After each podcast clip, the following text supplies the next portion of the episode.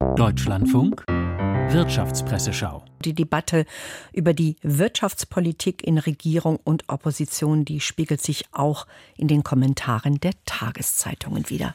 Der Weserkurier aus Bremen geht auf Forderungen nach mehr Investitionen in die Infrastruktur ein. Es gebe in Deutschland, Zitat, einen riesigen Bedarf, nicht nur wegen des notwendigen Umbaus auf klimafreundlichere Technologien, sondern auch, weil viel zu lange notwendige Sanierungen verschleppt wurden. Die Bahn ist das beste Beispiel dafür. Das muss finanziert werden, aber wie? Für eine Lockerung der Schuldenbremse gibt es keine politische Mehrheit. Kürzungen, wie zum Beispiel beim Agrardiesel, sind unpopulär. Eine Möglichkeit wären Staatsfonds, mit denen sich die Regierung das notwendige Geld zur Finanzierung der wichtigsten Energie- und Verkehrsprojekte bei den Bürgern leihen könnte. Der Münchner Merkur sieht in der Ampelregierung zwei Züge aufeinander zurasen.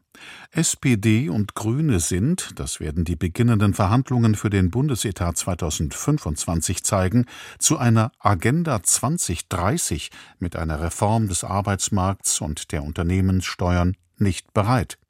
Genau diese aber hat der FDP-Chef jetzt ultimativ verlangt.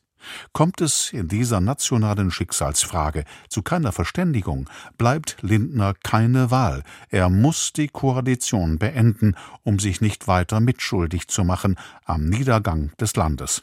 Verpasst Lindner die letzte Ausfahrt, ist das Ende des deutschen Liberalismus besiegelt. Die Süddeutsche Zeitung hebt die wirtschaftlichen Perspektiven der jetzt beschlossenen Kraftwerksstrategie der Bundesregierung hervor. Die Regierungsspitzen beenden damit eine monatelange Blockade für Investitionen, die eigentlich schon vorgestern hätten angestoßen werden sollen. Doch ob dabei wirklich mehr Klimaschutz herauskommt, steht in den Sternen. Über Ausschreibungen will die Bundesregierung den Aufbau von zunächst 10 Gigawatt an Kraftwerkskapazität fördern.